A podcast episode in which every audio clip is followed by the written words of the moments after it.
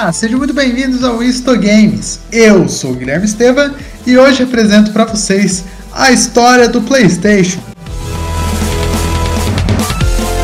Frequentemente chamado de PlayStation 1 ou PS1, foi o primeiro console de videogame fabricado pela Sony, lançado em 3 de dezembro de 1994 no Japão e 9 de setembro de 95 nos Estados Unidos.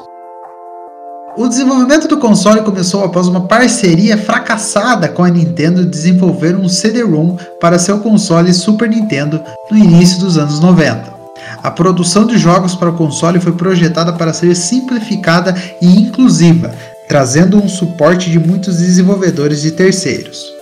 Em julho de 2000, uma versão melhorada e mais fina chamada de PS1 foi lançada, substituindo o console cinza original e nomeado apropriadamente para evitar a confusão com o seu sucessor, o PlayStation 2. A PlayStation introduziu a Sony para a indústria de jogos eletrônicos, e o uso de CDs para o armazenamento dos jogos do console foi uma transição dos cartuchos utilizados por outras empresas de jogos. Desde o seu lançamento até 2006, quando a produção dos jogos foi interrompida, a PlayStation vendeu de mais de 100 milhões de unidades de jogos de PlayStation 1. Ocupa a posição de segundo maior console mais vendido no mundo, com mais de 100 milhões de unidades, superando apenas pelo seu sucessor, o PlayStation 2, que teve mais de 150 milhões de unidades comercializadas. O preço inicial dele lá nos Estados Unidos era mais ou menos 299 dólares. A descontinuação dele ocorreu em 24 de março de 2006. Uh, rodava CDs, né? É, para músicas e jogos, ou seja, se você colocasse um CD de música, iria tocar a música. É, ele tinha uma capacidade de memória né, de 128 KB. Sim, KB.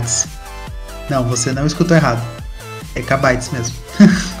é incrível. uh, os gráficos do, do PlayStation 1 é, são 32 bits. É, ele podia ser jogado de 1 a 8 jogadores, né? 1 a 8 consoles ali é, nele. É, claro que tinha que comprar o adaptador e tudo, mas era bem bacana. E o jogo mais vendido do PlayStation 1, pasme, é Gran Turismo com 11 milhões de unidades vendidas. O sucessor dele foi o PlayStation 2. Um pouco agora da história do PlayStation 1. Uh, ah, ele começou lá em 1986 com uma joint venture entre a Nintendo e a Sony. A Nintendo já havia produzido a tecnologia do disquete para complementar os cartuchos na fórmula do Family Computer Disk System e queria continuar essa estratégia de armazenamento complementar para o Super Famicom. A Nintendo procurou a Sony para desenvolver um complemento de CD-ROM, provisoriamente intitulado de PlayStation ou SNES CD. Um contrato foi assinado e o trabalho começou.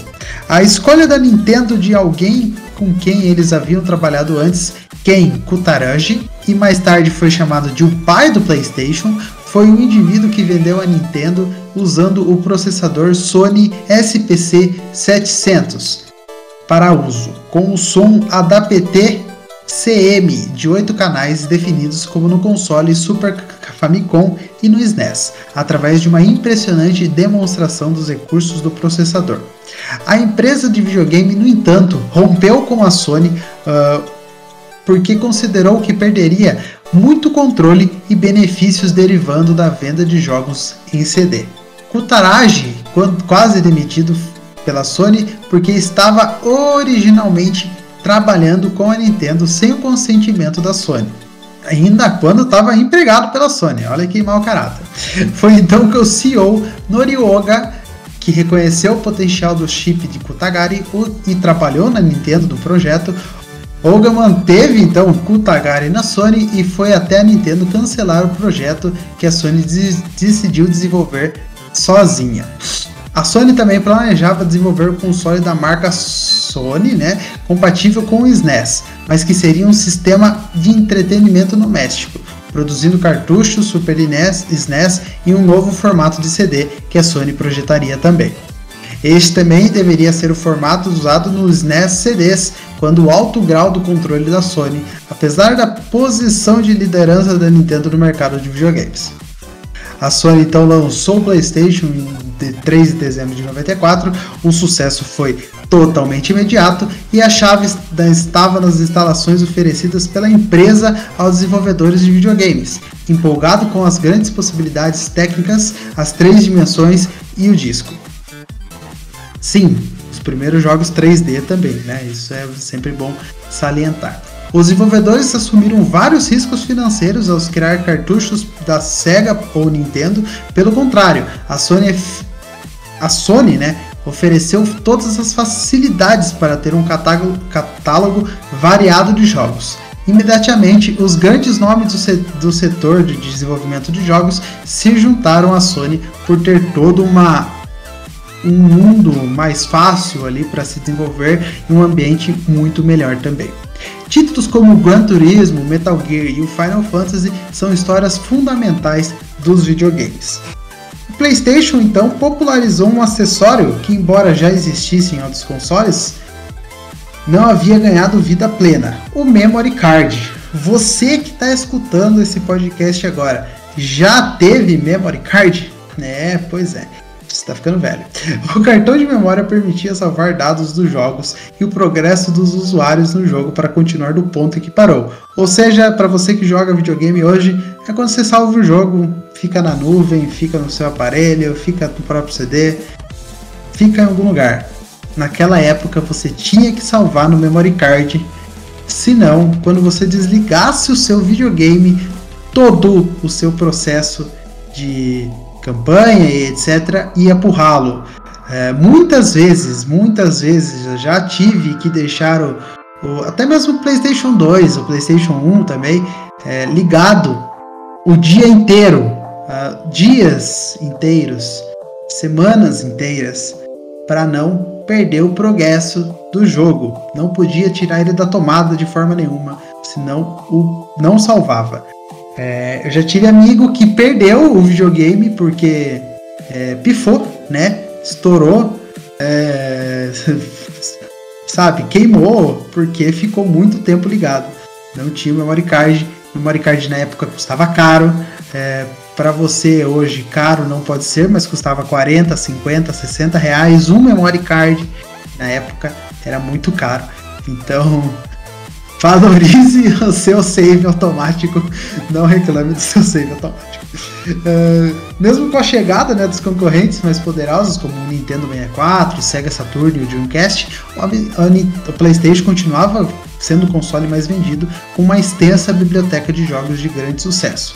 O sucesso da marca PlayStation havia se estabelecido no mercado como um todo. Em meados de 2000, a PlayStation foi redesenhado, ficando menor com curvas mais arredondadas, e esse modelo né, recebeu o nome de PS1, agora na cor branca, né, diferente do anterior que era cinza, quadradão, mais grande também.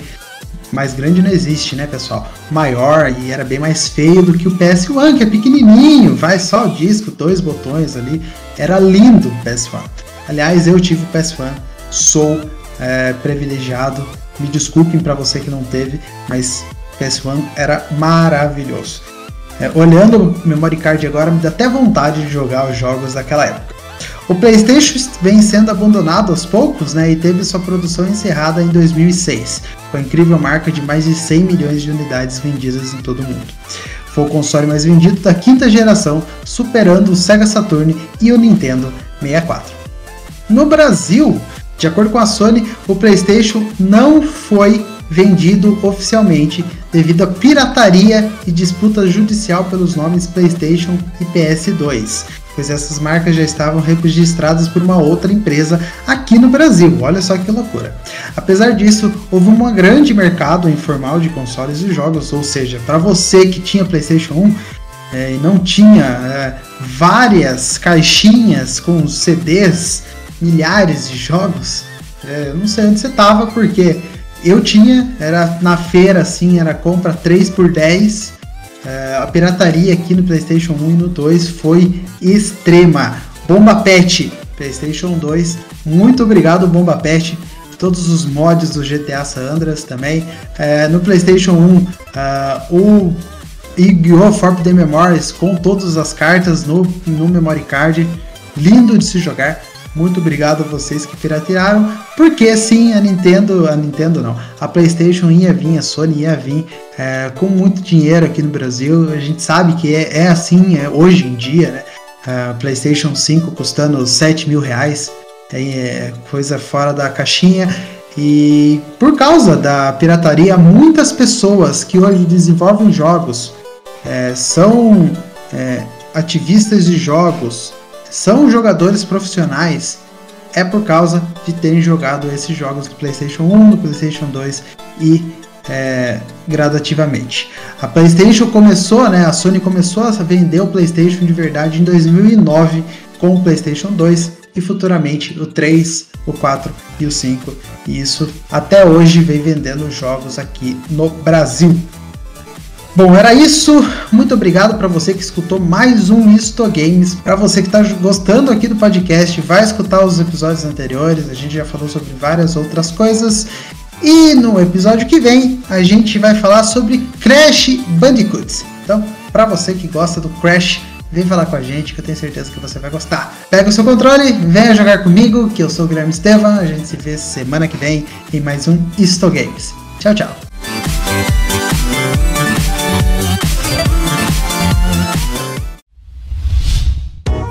A iniciativa Podcasters Unidos foi criada com a ideia de divulgar podcasts menos conhecidos, aqueles que, apesar de undergrounds, têm muita qualidade tanto em entretenimento quanto em opinião. Por aqui você tem a chance de conhecer novas vozes que movimentam essa rede.